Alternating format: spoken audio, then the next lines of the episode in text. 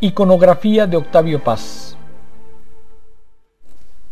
Con el recurso de las fotografías, en 392 páginas, Rafael Vargas nos ofrece un repaso del camino vital en el terreno social y literario del Premio Nobel mexicano, el poeta y ensayista Octavio Paz.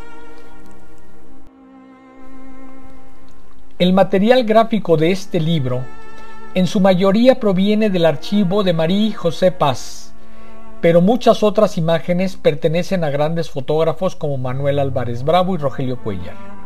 Con fotos que comienzan en la infancia y entorno familiar del escritor, pasando por sus años en el servicio diplomático donde produjo sus obras más trascendentales, hasta sus años de madurez intelectual, esta antología iconográfica nos transporta a los diversos escenarios donde transitó Paz, como Miscuac, Nueva Delhi, París, Barcelona, Nueva York y muchas ciudades que frecuentó en algún periodo de su vida con Elena Garro y su hija Laurelena, o de la mano también con la pareja de su segundo matrimonio, me refiero a María José Tramini, o Marilló Paz, como amorosamente se refería a ella el poeta. El libro es un impresionante mosaico de figuras universales, en el cual descubrimos encuentros con el Dalai Lama, Efraín Huerta, Julio Scherer, Carlos Monsiváis, Jorge Luis Borges, Indira Gandhi, Italo Calvino, Kensaburo Oe y Milan Kundera, entre decenas de protagonistas de la cultura en México y el mundo.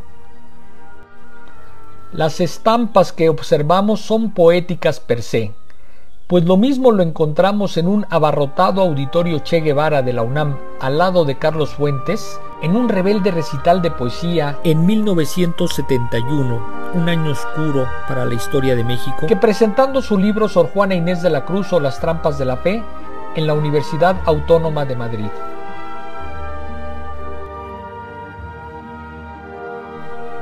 La obra estuvo a cargo del poeta Rafael Vargas, lo cual le da un sentido más íntimo y literario al libro, pues al caer en manos de un creador se le quita frialdad historiográfica y solemnidad institucional y al mismo tiempo lo enriquece desde el espacio de la complicidad creativa y artística.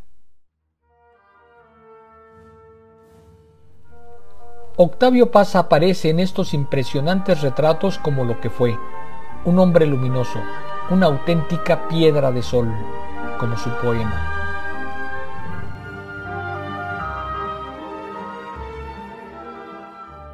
Hay que soñar en voz alta, hay que cantar hasta que el canto eche raíces, troncos, ramas, pájaros, astros, cantar hasta que el sueño engendre y brote del costado del dormido la espiga roja de la resurrección, el agua de la mujer Nacido en 1914 y fallecido en 1998, Octavio Paz es una figura protagónica de la cultura y la poesía hispanoamericana. Él tuvo dos figuras que él reconoce como eh, posiblemente las dos personalidades que lo marcaron intelectualmente, Sor Juana Inés de la Cruz y Alfonso Reyes.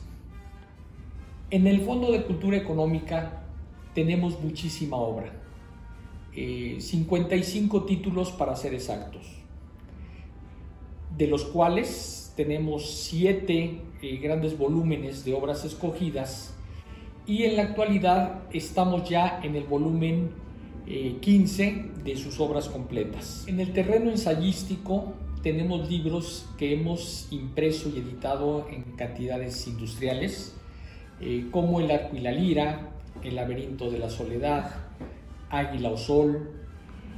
En poesía hemos publicado Pasado en Claro y una antología poética importantísima que él mismo eh, se dio a la tarea de hacer. Me refiero a Libertad bajo palabra. Octavio Paz le transmitió un mensaje a través de su obra a todos nuestros jóvenes escritores. Todo es posible. Parafraseando un poema de él, hay que soñar con las manos. Quédate en casa leyendo. Rostro de llamas, rostro devorado, adolescente rostro perseguido, años fantasmas, días circulares que dan al mismo patio, al mismo muro.